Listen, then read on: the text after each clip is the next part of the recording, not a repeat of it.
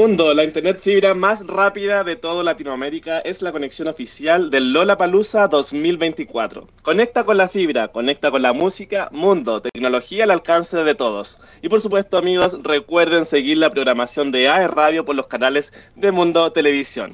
Estamos de vuelta en esta pausa comercial con Gabriel Mora, que por supuesto estamos, primero en el primer bloque hablamos un poquito de su servicio público, su experiencia en el servicio público, y ahora nos vamos a ir de lleno a ver un poco la contingencia, Gabriel, porque están pasando muchas cosas a nivel nacional e internacional. Esperemos podamos abarcar la mayor cantidad de, de información, pero mira, en Cooperativa esta semana señaló, la Contraloría General de la República ofició a seis ministros, entre ellos la titular del Interior, por las reuniones que sostuvieron en el departamento del exalcalde de la Florida y Santiago, reconvertido en lobista Pablo Salaquet. Se trata de los ministros de Agricultura, Esteban Valenzuela, de Economía, Nicolás Grau, de Medio Ambiente, Maisa Rojas, de Trabajo, Janet Jara, de Relaciones Exteriores, Alberto Van Claveren, y del Interior, la ministra Carolina Toa, que por supuesto hoy día es vicepresidente de la República porque, el presidente se encuentra fuera de Chile. Y eh, bueno, los secretarios de Estado tienen un plazo de 10 días hábiles para responder al oficio, tras lo cual el ente evaluará los pasos así. Me refiero a la Contraloría General de la República. Eh, Gabriel Mora, eh, me gustaría preguntarte por qué se dice que Pablo Salaquet es lobista. ¿Qué es el lobby, básicamente? Esto para las personas que no conocen esta palabra, a grandes rasgos, ¿qué significa eso? Bueno, para que lo entiendan los, un poco los auditores, el, el lobista es, el lobby es aquella acción en la que eh, voy directamente a negociar con un parlamentario, con un político, con un ministro en este caso, o a, conversarle de, no sé, necesito, eh, necesito ayuda para colocar una panadería, por ejemplo. Entonces, eh, me pongo de acuerdo con él para que me ayude un poco a colocar esa panadería, para que me ayude con los permisos, con todo ese tema, eh, por dar un ejemplo. Entonces, el lobista es alguien que es un intermediario entre, por ejemplo, una empresa y el parlamentario. Entonces, de esa forma intenta como eh, hablarle de las inquietudes que tiene la empresa para, al momento de aprobarse una ley, que esa ley considere lo que, lo que la empresa estipula conveniente, que claramente es algo que le va a favorecer a la empresa. Perfecto. Y en este caso, por ejemplo, si yo quiero ser uno de esos intermediarios, ¿cómo, ¿cómo debo hacer el lobby? ¿Hay alguna regulación? ¿O yo literalmente voy y digo, quiero ser lobby, yo soy lobby de, esta persona? No sé. Claro. Eh, bueno, eh, eh, no hace tanto. la ley se instaló lo que es la ley del lobby precisamente para regular esto, porque antes eh, podía hacerlo cualquier persona. Por ejemplo, digamos que Cristian conocía a algún parlamentario muy influyente y él podía ir directamente y, conversar sobre cualquier tema y tratar de colocar la balanza hacia el favor de, la empresa en cuestión.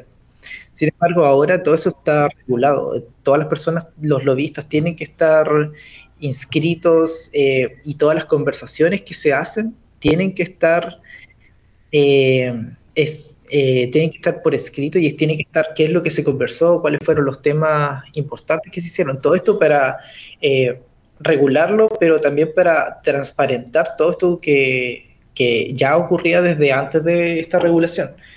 y a esto quiero colocar un punto muy importante sobre este tema y es que la ley del lobby es para transparentar y es precisamente para que no ocurran estos escándalos de que como que no se sabe si, si fue o no algo eh, oscuro, por así decirlo, no se sabe si, si lo que se conversó entre Salaquet y los ministros fue algo que en lo que se pusieran de acuerdo, de acuerdo a alguna ley que vaya a salir en el futuro o la propia ley de pesca que se aprobó hace poco. Ya, perfecto. Vamos desarrollando más la noticia, Gabriel, porque efectivamente eh, el ministro de la Secretaría General de la Presidencia, Álvaro Elizalde, también reconoció haber asistido a las reuniones, pero concurrió cuando aún era senador y no como integrante del gabinete, por lo que Contraloría no le envió el oficio. O sea, le envió un oficio de transparencia, digamos, directamente a los que eran ministros. Pero se dice que eran más de 20 personas. Voy a seguir con la noticia de cooperativa. Dice, la ley del lobby, en vigor vigente desde 2014, obliga a registrar las reuniones y audiencias solicitadas por lobistas, tal como lo comentó comentaba nuestro invitado Gabriel Mora, y gestores de intereses particulares que tengan como finalidad influir en una decisión pública y establece que, en el caso de las autoridades de gobierno, la Contraloría tiene la facultad para verificar el cumplimiento de la norma. Pero hay algo muy importante que yo quise destacar acá, Gabriel, porque es importante destacar que la Contraloría General de la República es la que verifica el cumplimiento, ¿cierto?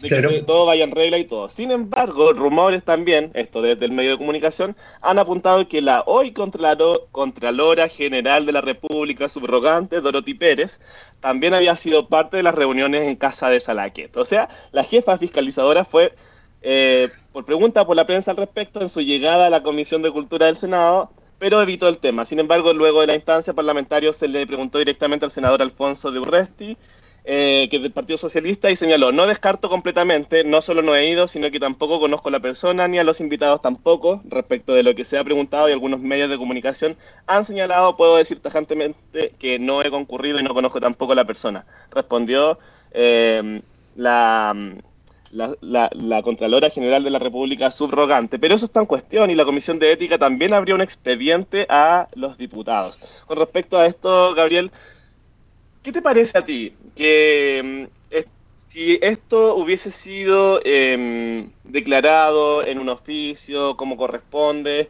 y que hubiese sido igual en el departamento del lobista Pablo Salaquet, ¿estaría bien igual? O sea, solamente el error fue no comunicarlo a la ciudadanía. Eh, creo que el principal error es no comunicarlo a la ciudadanía. Eh, como te digo, precisamente la ley está hecha para que tú eh, transparentes todo y que las personas eh, no vean que, o sea, la idea es que no sean como que los empresarios, eh, a ver, quiero partir de otro punto. la democracia parte de la idea de que cada persona es un voto. Entonces, por ejemplo, nosotros no, como chilenos vamos y votamos por un gobierno y ese gobierno instaura a los ministros que instaura. El problema es que cuando ocurren estos casos de lobby que está como, o sea, de posible lobby que está eh, fuera de la regulación, da la sensación de que eh, yo voté por la persona, pero en realidad es un grupo más poderoso de empresarios, alguna, algún cuerpo intermedio con mucho poder, algún sindicato, eh, al final son ellos los que pareciera que están tomando las decisiones, porque yo no tengo la oportunidad de ir a tomar un tecito con el ministro Grau. Sin embargo, Salaquet u otras personas u otros lobistas sí tienen esa oportunidad y van con el ministro y le pueden plantear las inquietudes que tengan sobre los temas que ellos consideren importantes. La idea de esta ley es precisamente que todo esto se transparente para que sepamos lo que conversan estas personas, eh, no es prohibirlo, sino que ni impedirlo, sino que el tema es que todo sea transparentado. En mi opinión, el problema es no transparentar todo lo que ocurre detrás de este, detrás de todas estas reuniones. Estoy completamente de acuerdo porque acá se están eh, reuniendo, digamos, personas que pueden ser que protegen intereses de alguna empresa, algún particular, legítimamente, válidamente, eh, pero también se presenta eh, quién le hace la ley a ese particular, entonces hay que ver si, si se presenta una cierta objetividad a la hora de, crear una política pública, de ser imparcial, de poder eh, no, no beneficiar a alguno y, digamos, tratar mal al otro. En este caso, llama la atención que también la Cámara de Ética de la Cámara de Diputados, la Comisión de Ética, quiero decir, abrió un expediente para indagar a los diputados que eh, que se ha conocido que estuvieron. Y acá pareciera ser, en caso de que fuera algo turbio, que es lo que se puede sospechar lo más, lo más, digamos, acá no se ha comprobado ningún delito, pero en caso de que se pudiese comprobar lo más grave, podría ser, eh, eh, ¿cómo que se llama esto? Cohecho, que se les pague empresas por detrás, que ha sido cosas que han pasado antes, digamos. Entonces, eh, acá pareciera ser que si es un negocio, no hay partido político, porque hay de todas partes, nadie se salva. Está los demócratas cristianos Alberto Undurraga y Eric Aedo, que es del Distrito 20, el UDI Guillermo Ramírez, el Evópoli Francisco Undurraga, el socialista Juan Santana, em, y bueno, que también afronta una complicación adicional, lo hizo, bueno, había miembros de las AFPs, digamos, para hablar un tema de AFPs también. Eh, estaba también eh, Nelson Venegas, del Partido Socialista, también de la Cámara Alta, habían personas como eh, la senadora Paulina Bodanovich, eh, Rodrigo Galilea de Renovación Nacional. Entonces, la verdad es que habían personas, pero de todas las sensibilidades políticas, en esta reunión privada en el departamento de un lobista. Em, de distintas tendencias políticas, eh, no, sé, no sé, Gabriel, yo quizás soy un poco mal pensado en esto, pero teniendo tantas oficinas hermosas en el Senado, en el Congreso, en, en, las empresas, por último, ¿por qué juntarse en, la casa? Eh, ¿Deberían ahora transparentar esto, esta ley por la ley de lobby sostenida en la casa Pablo Salaquet? Bueno, o sea, legalmente eso lo decide Contraloría, sin embargo, en mi opinión, eh, todo tiene que ser transparentado. Eh, quería citar, o sea, a Jaime Mañalich en algún momento, refiriéndose al lobby farmacéutico, decía que es un monstruo grande y pisa fuerte, citando un poco al cantante. Y es precisamente porque el, el lobby, uno muchas veces no lo percibe, pero por ejemplo, una FP que tiene millones de pesos, que tiene las pensiones de las personas en sus manos, eh, obviamente tiene mucho poder para negociar con un ministro, con el ministro de Economía, con, eh, con un parlamentario. Entonces, estas reuniones eh, da, un poco, no, sé si igual, pero si hubieran sido, si no fueran algo malicioso, si no fuera algún acto de cohecho, si no fuera algo así, de todas formas debería ser transparentado precisamente para que no se den estos malentendidos, estos escándalos, que al final lo único que hacen es perjudicar, número uno, eh, la democracia, que se ve muy perjudicada aquí porque empiezas a darte cuenta que tu voto pareciera que no es tan valioso como, como el de otros pero también perjudica la legitimidad de la propia clase política, que al final eh, el propio Boric hablando, o sea, el propio gobierno de Boric, cuántas veces estuvo en contra de lo que es el lobby, de los empresarios, de que no hay que juntarse con ellos, bla, bla, bla, y ahora están metidos en, esto. Entonces, todas esas cosas perjudican la imagen de, de todos al final. Por supuesto que sí, estoy de acuerdo con cada una de las palabras que dice Gabriel, porque finalmente hay también que entender que esto es una noticia en desarrollo, todavía no hay condenados, ni multados, ni sancionados. Eh, el presidente Boris reconoció haber llamado a sus ministros para que eh, transparenten la información, pero por lo pronto esto sigue en desarrollo, iremos hablando quizás semana a semana sobre lo que está pasando frente a esta situación. Gabriel, nos vamos a ir a otro tema. Eh, pero quiero hablarles, queridos amigos, de Corcudec, porque obras de teatro, conciertos, ópera y lunes cinematográficos son algunos de los panoramas que pueden encontrar en el Teatro de la Universidad de Concepción, ubicado frente a la Plaza de la Independencia en pleno centro de Concepción. Visita corcudec.cl y encontrarás la agenda actualizada de eventos, porque difundir la cultura y el arte hacia la comunidad es nuestra misión. Teatro de la Universidad de Concepción vive cultura. Eh, quiero hablarles sobre otra noticia que fue muy relevante esta semana, Gabriel. Eh, lo mencionamos anteriormente en pauta porque la mañana del pasado miércoles la Policía de Investigaciones desarrolló una serie de allanamientos en la comuna de Coronel, incluido en dependencias municipales en el marco de una investigación reservada por presuntos sobornos a figuras públicas, políticas y dirigentes sindicales. Lo anterior se enmarca en la indagatoria del Ministerio Público por presunto fraude, lavado de activos y cohecho. Fraude, lavado de activos y cohecho. De acuerdo con la información de Radio Bio Bio, la diligencia fue ordenada por la fiscal de alta complejidad, María José Aguayo, en una indagatoria que habría comenzado por la denuncia presentada por el gerente general de la empresa Puerto Coronel, Patricio Román, por pagos con fondos de la empresa a distintos personajes, personeros políticos y dirigentes sindicales. ¿Quiénes serán estos? Veamos. Así los funcionarios de la Policía Civil llegaron hasta el cuarto y sexto piso de la Municipalidad de Coronel, específicamente las unidades de Administración y Finanzas y Alcaldía. También acudieron al domicilio personal del alcalde Boris Chamorro del Partido Socialista y del hermano del diputado Leonidas Romero, ahora independiente, pero ex Renovación Nacional. En total es una decena de domicilios los allanados.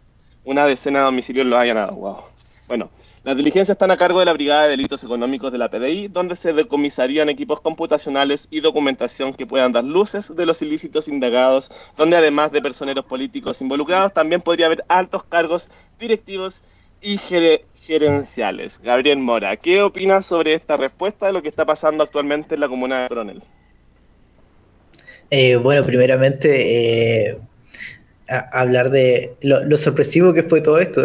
Nadie estaba hablando de este tema, habían varios casos de corrupción dando vuelta, habían varios temas eh, que tenían más relevancia en la pauta de los noticieros y de la nada todos los noticieros estaban enfocados en esto, en el allanamiento de la casa de Boris Chamorro y además la municipalidad de Coronel. Eh, eh, ¿A qué te refieres con, con la respuesta? Con, respecto a que finalmente, bueno, igual nosotros recuerdo el año pasado habíamos hablado de que tanto el alcalde de Coronel tiene vínculos, tenía vínculos también, o se presumía que podía tener vínculos con el tema de corrupción en las fundaciones, que su hermano también tiene un cargo bien importante en la corporación privada del gobierno regional, eh, y que hay vínculos directamente entre... Mm, eh, bueno, ahora no se puede acreditar nada finalmente, porque todavía está en investigación, tal como lo dice la fiscal María José Aguayo. Pero, pero en, en cuanto a, a, qué opinión te parece, si es que efectivamente se, se comprueba de que acá hay un delito de cohecho, de lavado de activos, eh, de fraude al fisco. Eh, que, me, imagino tu respuesta, pero quiero...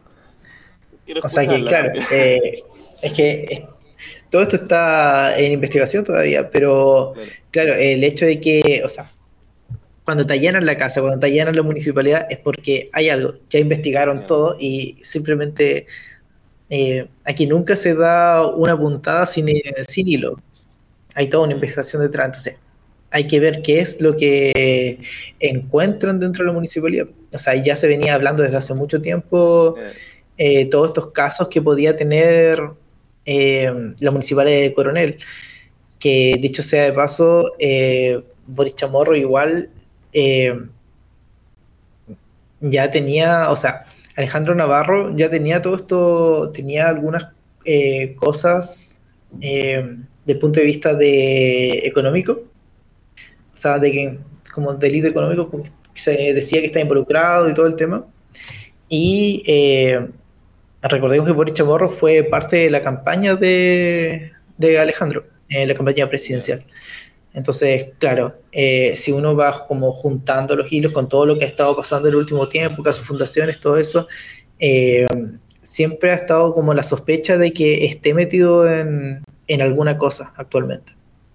¿Y por qué demoran tanto las gestiones de, de, esto, de estas policías de investigación en poder hacer una, una acción como esta, ¿hay plazos que determinan eh, eso finalmente o, depende de la investigación? Porque finalmente, si esto se sabía hace mucho tiempo, Gabriel, eh, y me llama la atención que justo cuando se haga esto, el alcalde anda en la isla Santa María, eh, quizás, mira, me hago responsable de lo que digo, soy medio desconfiado, pero me, me, pasa que finalmente uno está tan descontento porque nada queda en nada eh, todos se sobreseen, sobre, quedan sobreseídos, digamos, de delitos, eh, y que uno ve que personas que salieron de la universidad de inmediato a cargos públicos y que de pronto tienen, eh, aparte de sus cargos, que ejercen eh, un mundo privado bien lucrativo, digamos, me genera una molestia, una vergüenza y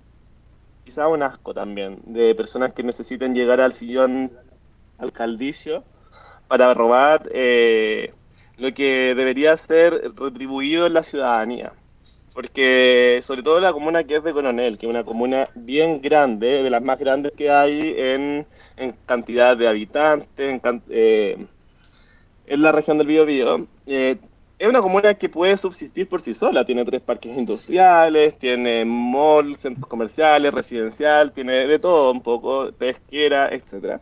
Eh, y es uno de los cuatro puertos más grandes de Chile, visto sea de paso. O sea, entra mucho dinero, sale mucho dinero de ahí, pero finalmente tú ves que es una comuna que no crece mucho. Y, y, quizás estos actos puedan transparentar un poco de por qué los fondos no se gastan directamente en la comuna que les corresponde. Y eso me genera un, un disgusto total que, que más encima después quedan como en nada, Gabriel. Eh, no sé si tú compartes lo mismo que yo, estoy seguro que sí. Eh, si quiere agregar algo más con respecto a eso, porque tenemos otras noticias más que hablar, pero, pero no sé si tiene algún comentario. Sí, claro. Sí, claro, eh, comparto completamente lo que dice. Eh, de hecho, es uno de los grandes problemas de la corrupción, por eso no, no es considerado un, como un delito de hurto, por ejemplo. No es lo mismo hurtarle que yo hurtara 10 mil pesos a que yo sacara plata de una municipalidad, porque esa plata de la municipalidad eh, le pertenece a todos los chilenos, estás dañando a todos los chilenos, estás sacándole recursos a algo que podía haber sido un proyecto que beneficiara a una población completa, podría haber sido un parque de juegos, podría haber sido eh, algún programa para eh, sacar algo a la gente de la, de la drogadicción, por ejemplo, o podría ser simplemente algún tipo de programa para ayudar a, a, los, a las personas de mayor edad. Eh, eso es lo que da rabia de este tipo de circunstancias, que como dices tú, es gente que eh, los alcaldes no ganan poco, eh, que además tienen sus redes en el sector privado, que además los ayuda su, su partido político, tienen sus propias redes políticas, que en caso de que, que, más encima el alcalde muy probablemente se hubiera lanzado la reelección o de no salir tiene a dónde o tiene a dónde tiene a dónde caer en caso de que no salga reelecto. Y aún así eh, se, se, da el caso de que además eh, eh, roban dinero que es de todos los chilenos, que es de la gente que más lo necesita, especialmente de la, de la gente que más lo necesita, que supone que hacia allá tienen que ir los recursos. Entonces, eh, al final, bueno, volviendo un poco al punto anterior, eh, todo esto daña la propia legitimidad de los políticos, daña todo lo que es la democracia, porque está la señora esperando a que le pavimenten la calle y resulta que ves que tu, tu alcalde está llevándose la pledita para la casa.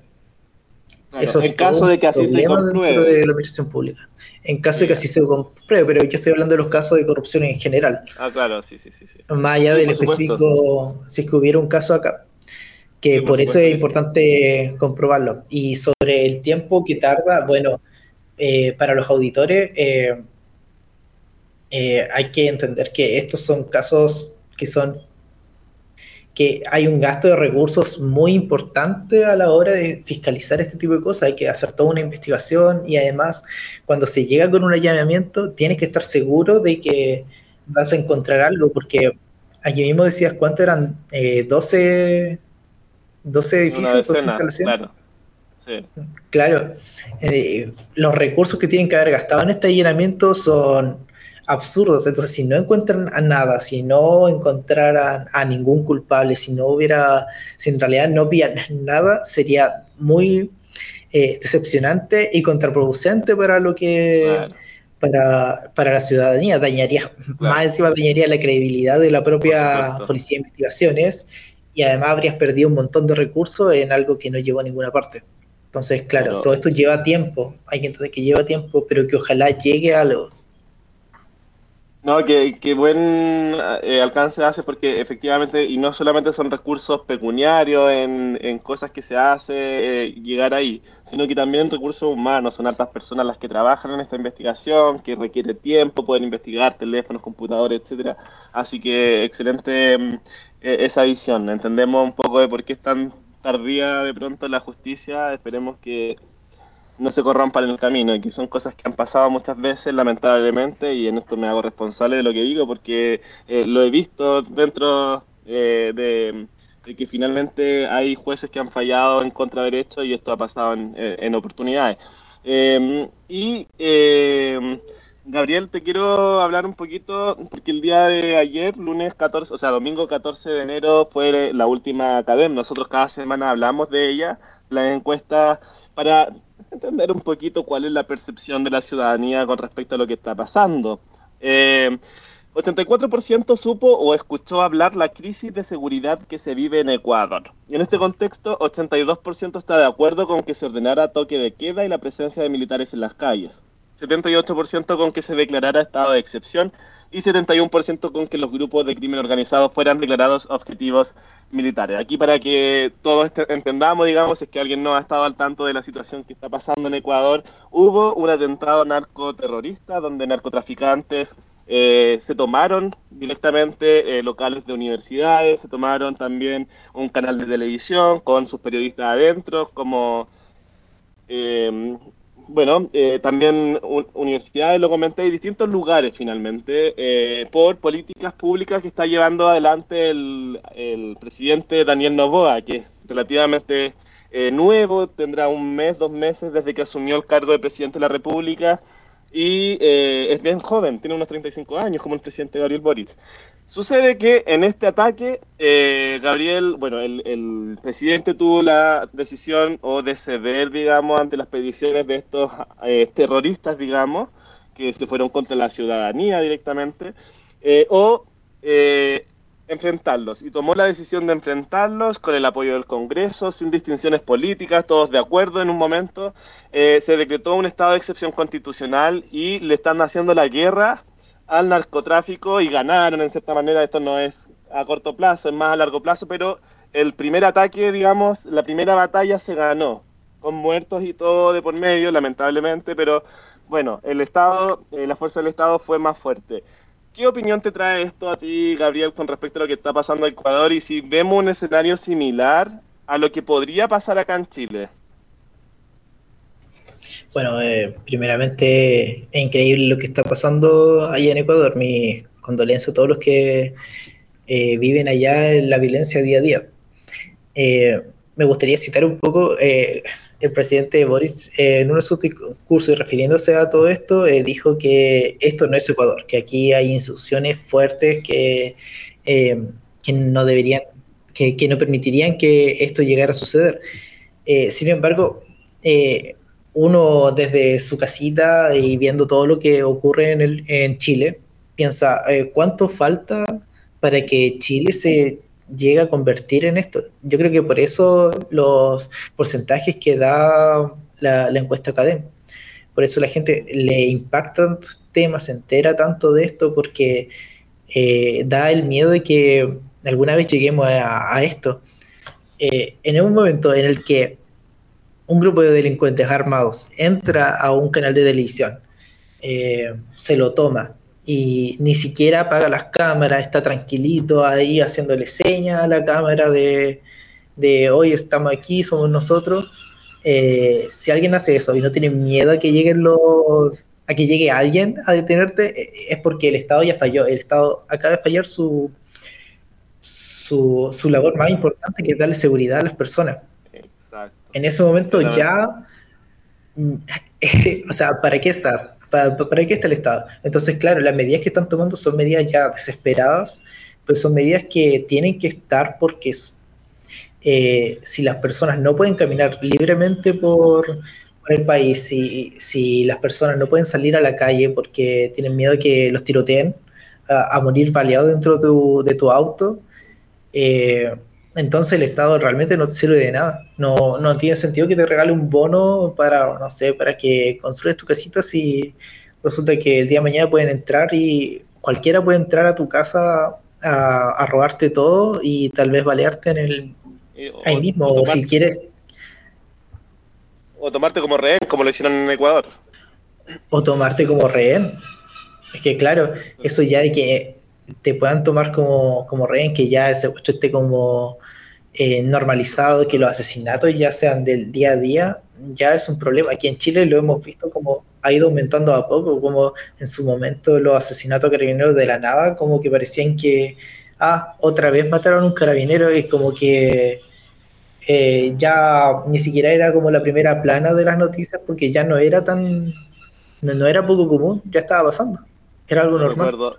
Lo recuerdo, y lo más curioso de eso, Gabriel, ya que lo saca a colación, es que efectivamente en el Congreso muchas veces se legisló en contra de la ley Nain eh, Salazar, Nain Retamal, Salazar, que eran leyes que protegían y facultaban a carabineros de Chile en el rol eh, de servicio, digamos. Y Muy de acuerdo con lo que dices eh, también con respecto a, lo, a que quizás no somos igual que Ecuador, pero sin embargo hemos vivido y estamos viviendo también situaciones bien complejas, sobre todo en la macrozona sur, y eso hay que mencionarlo. Yo lo he dicho casi en muchos capítulos de Mesa Redonda, eh, no es un invento. Yo viví un ataque terrorista, cuatro personas armadas me atacaron a mí y a otras dos personas. Entonces, esto está pasando, pasa en el Biobío, pasa en Tirúa, la provincia de Arauco. Eh, todos los días. Y no solamente lo viví yo, hablé con otras personas que también lo han vivido y de pronto es impresionante cómo hay personas que tienen un sesgo ideológico y no son capaces de verlo, Gabriel. Eh, Gabriel, sigamos con la cadena, porque mira, el, además de lo que hablaba de Ecuador, pero muy buen alcance sobre ese tema, esperamos y mandamos un abrazo, si es que algún amigo ecuatoriano nos ve por ahí, un, un Esperamos que el país salga adelante y todo Latinoamérica finalmente salga de lo que es el narcoterrorismo. Por su parte, en la segunda semana de enero, un 32%, que es más un punto que la semana pasada aprueba la gestión del presidente Boric y un 61%, que son menos tres puntos de la semana pasada, desaprueba la gestión del presidente. Con respecto a la carrera presidencial, sigue liderada por Evelyn Matei y José Antonio Cast con 16% y 14% respectivamente. Subió dos, dos puntos Evelyn Matei. Lo siguen de lejos los expresidentes Sebastián Piñera y Michelle Bachelet, quien ambos con 5%, pero cabe destacar que ambos también han dicho que no se quieren presentar a presidente, pero ahí veremos qué pasa. Y las ministras Camila Vallejo y Carolina Toda, que alcanzan 2%, que es un 45% no sabe o no responde. ¿Qué, ¿Qué, opinión tienes con respecto a esto, Gabriel, que estén liderando finalmente Belín Matei José Antonio Cast, UDI y Partido Republicano respectivamente, y que tengan muy bajo puntaje eh, las actuales ministras de gobierno, que es Camila Vallejo y Carolina Toda, pero que marcan igual en, en pauta, digamos, marcan, pero marcan muy poco? Eh, ¿Se viene un futuro eh. gobierno de derecha o todo puede pasar? No sé. Según tu experiencia, ¿cómo lo ves? Bueno, uno pregunta en la calle o, o habla con los, con los intelectuales de, por lo menos de aquí el Santiago, y pareciera que todos están de acuerdo en que va, el siguiente gobierno va a ser de derecha, si, eh, hay dudas si va a ser Mateo, si va eh, a ser Cast, pero eh, siempre hay que recordar que Gabriel Boric se ha mantenido más o menos en su porcentaje de aprobación. Es un grupo de personas que sí o sí eh, le van a. Le, tienen una lealtad a Boric, haga lo que haga, porque Boric ha dado todas las vueltas que, que, uno se puede imaginar, ha estado. Eh, ha, indultado delincuentes, ha aprobado leyes de seguridad, le ha dado dinero a carabineros, y eso solamente en seguridad, pero si lo vemos en, otras materias, eh, ha, dado vueltas por todo el espectro político prácticamente. Entonces uno diría, ah, la gente de más izquierda que votó por él ya no debería apoyar, pero eso no está pasando. Mm. Entonces hay que pensar en eso primero y segundo, que la última vez que dio su discurso de...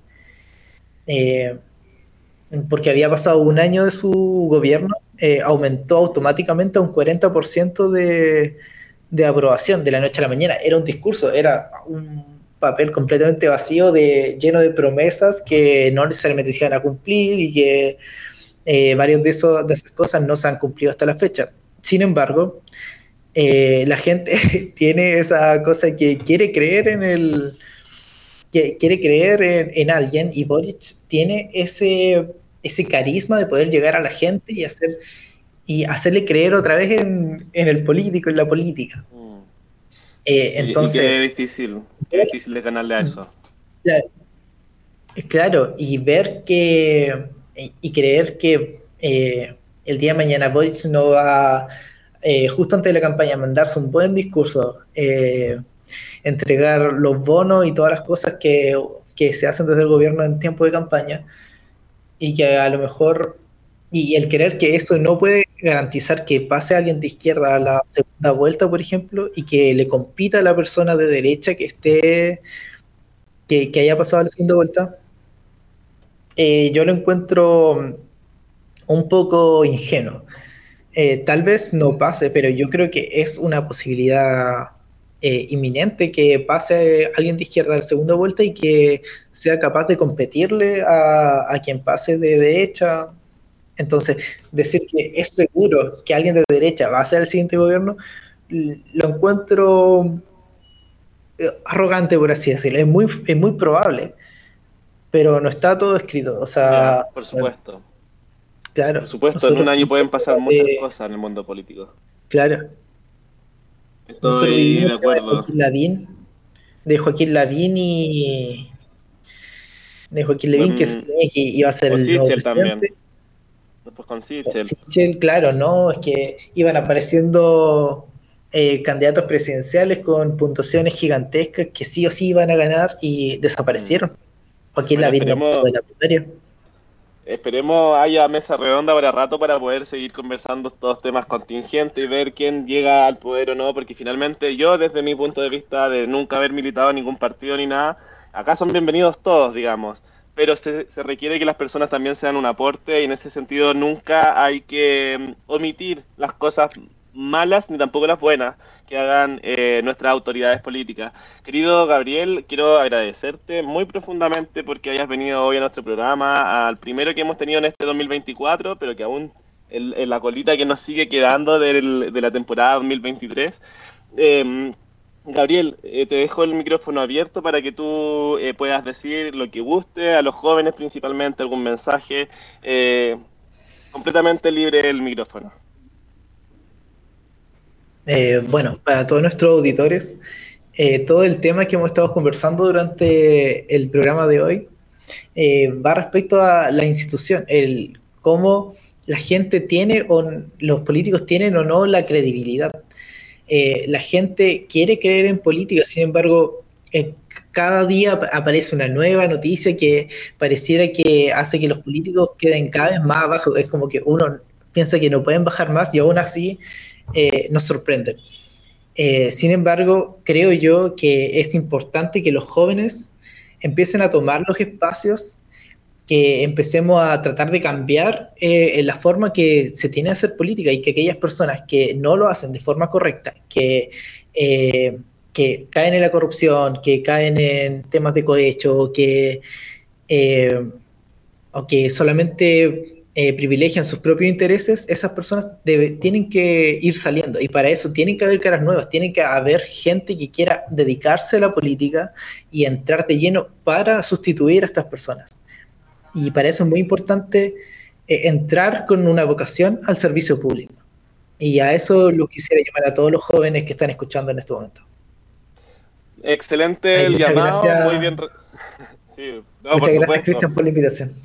Por supuesto que muchas gracias a ti. El llamado es bien claro a que los jóvenes se involucren, que se formen, que sean parte. Finalmente todos tenemos algo que entregar. Eh, querido Gabriel, nos despedimos de ti. Nosotros nos vamos a ir a una breve pausa comercial y volvemos en un momento. No se desconecten.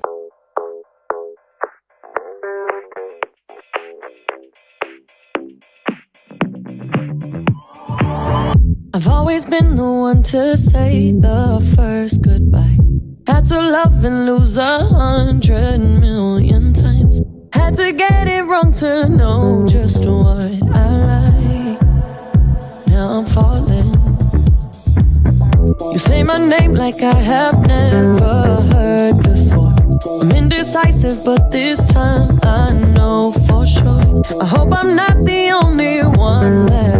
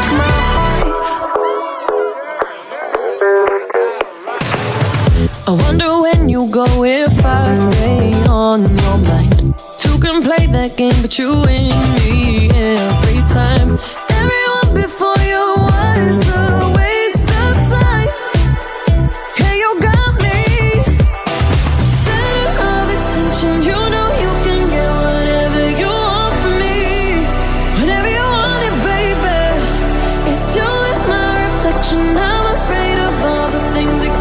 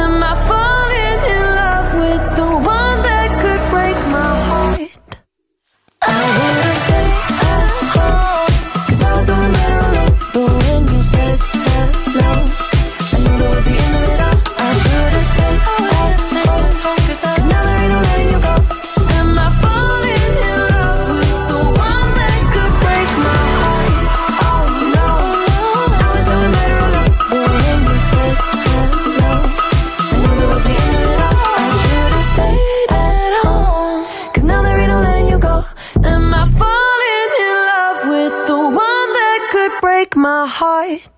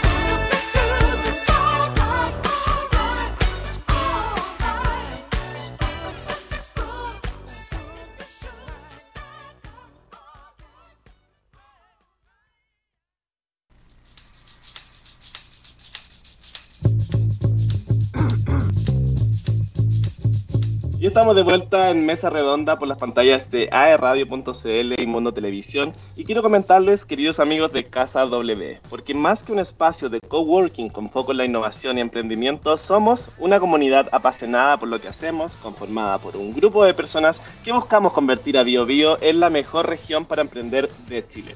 Esto es Casa W. No solo creamos espacios de trabajo inspiradores que ponen en valor los lugares donde nos instalamos, sino que también tenemos una visión enfocada en crear comunidad como pilar fundamental para la vinculación del ecosistema, empresas y organizaciones públicas. Conócenos y sé parte de la comunidad de Casa W ingresando a www.casaw.org. Casa W, más que un espacio, somos una comunidad. Y quiero comentarles, queridos amigos, que eh, este programa ya está terminando, pero por supuesto ustedes siempre pueden volver a repetir tanto este capítulo como los de las semanas anteriores en todas nuestras plataformas, Apple Podcast, Spotify, YouTube por supuesto, pueden estar ahí, eh, dejar sus comentarios, sus likes, son muy bienvenidos. Así que nos vamos, pero tú puedes seguir conectado siendo parte de esta comunidad radial digital de AE Radio. Le damos las gracias a Eliam, nuestro radio controlador del día de hoy, a Dania, nuestra productora, y a todo el equipo de AE Radio que produce y genera este entretenida parrilla programática para todos ustedes. Por supuesto, recuerden, todas nuestras redes sociales son parte de esta programación. Tenemos sorpresas, concursos, novedades y más revisen esta, este capítulo y toda la programación en de lunes a domingo en aerradio.cl, en aerradio de tu somos la radio que te escucha, que te acompaña y que te entretiene. Nos vemos el otro lunes. Un abrazo.